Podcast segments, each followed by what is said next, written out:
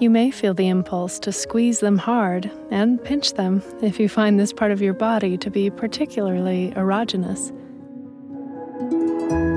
Welcome to Audio Desires. We create short erotic audio stories for women and couples, bringing your most intimate fantasies to life.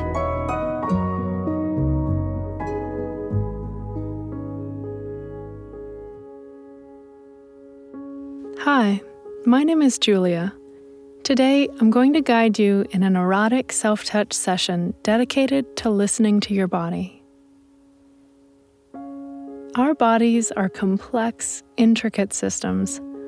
Sometimes it can be difficult to understand what we like and what we don't like. When we don't pay enough attention to our bodies, we lose connection with them. If you're feeling a little out of touch with your body, sensual self care may be just what you need. You deserve time. You deserve to connect with yourself again and feel good. So, I'm going to help you tune the world out and listen to your body talk.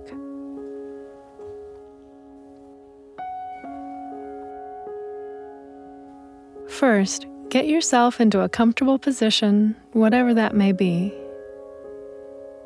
The atmosphere is important, so take a few moments to adjust the lights, the temperature, and perhaps light a candle. All right, let's begin. First, take a deep breath in and out. Very good. Once again, breathe with me. In and out. I want you to just sit in this stillness for a few moments with me. Breathing in and out. In again and out. Perfect. Now we're going to begin with some light touching. We're going to start with our upper body and move downward. Right now, I want you to think about your favorite place to be touched. Is it your neck? Your lips? Your breasts? Once you have a favorite spot in mind, I want you to think about how you like to be touched there. Do you like light, barely there caresses? Or maybe you enjoy harder, kneading sensations.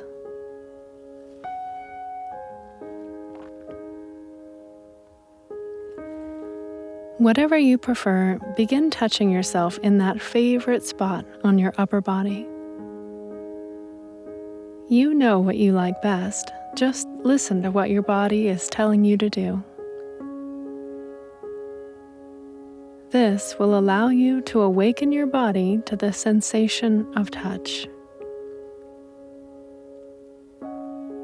During this time, feel free to experiment with different types of touches hard and then soft.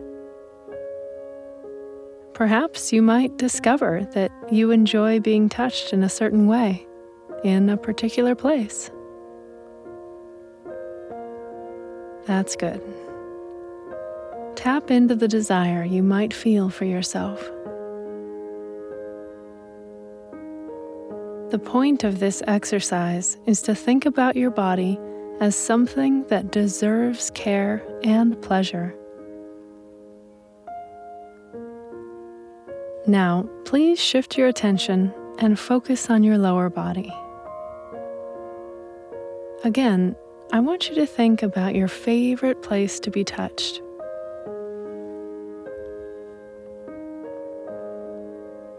And experiment with touching yourself in both new and old ways.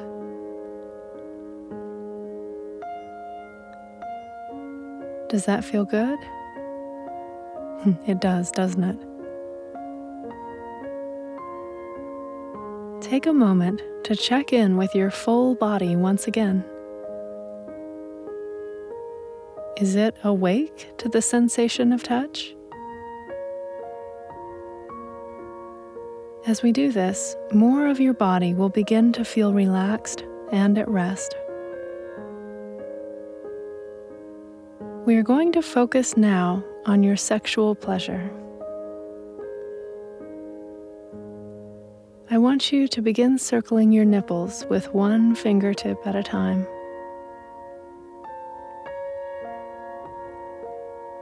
You might consider dragging your fingers up and down your abdomen very slowly as well. Just warming up your upper body, introducing it to a new erotic touch. Give each nipple a soft squeeze. You may feel the impulse to squeeze them hard and pinch them if you find this part of your body to be particularly erogenous, but resist that impulse if you can. And for now, just go slow. Soft, gentle.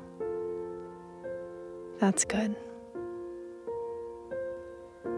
Nice, slow teasing getting lost in the sensation of your own touch.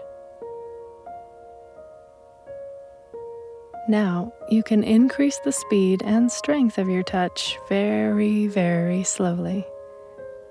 You don't want to rush anything.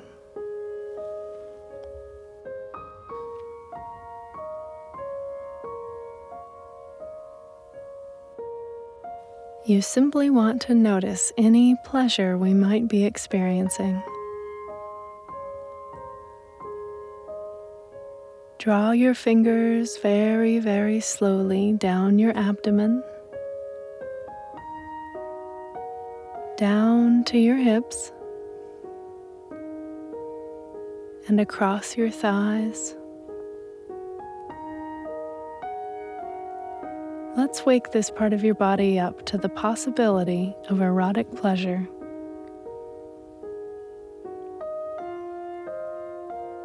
While you touch yourself, you may notice small changes in your body taking place.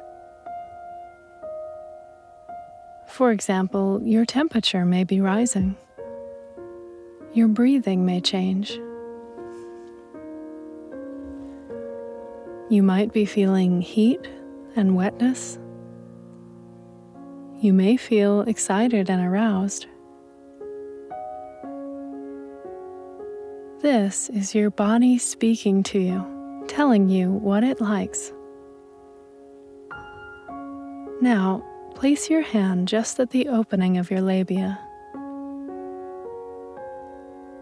Let it hover there and let's see if your body gives you any indication of what it wants.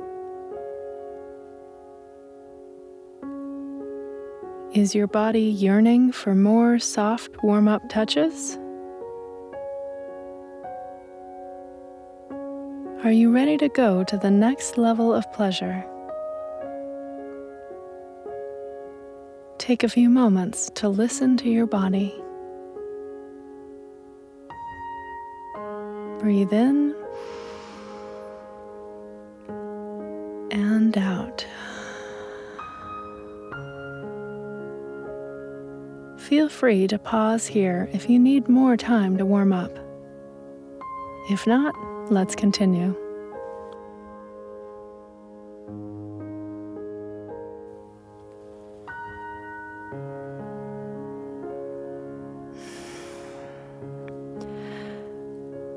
Want you to use one finger to slowly stroke your labia. Just stroke yourself slowly and see how your body responds.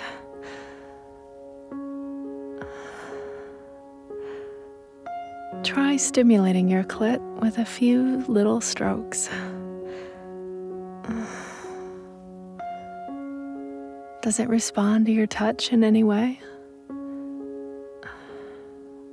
At this point, you may feel a tingling sensation. Or perhaps you're feeling something stronger.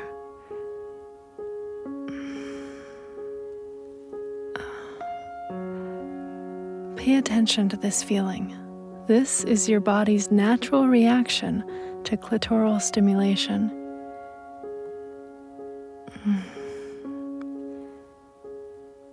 Keep stroking yourself with one hand and with the other. I would like you to return to touching your favorite parts of your upper and lower body.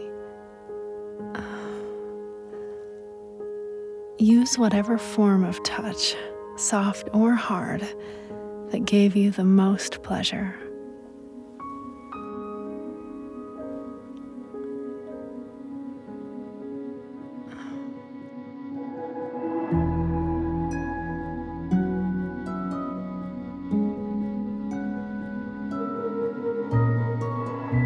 Thanks for listening to Audio Desires. We created this podcast for you to listen to samples of all our stories. Go through the episode to find out what turns you on sex in the outdoors, an affair with a stranger, a voyage into bondage and submission, or a same sex encounter. If you like what you hear and find yourself wanting more, go to audiodesires.com and access your free account. And if you want to get notified about every new story we release, make sure to subscribe to this podcast. We look forward to bringing your most intimate fantasies to life.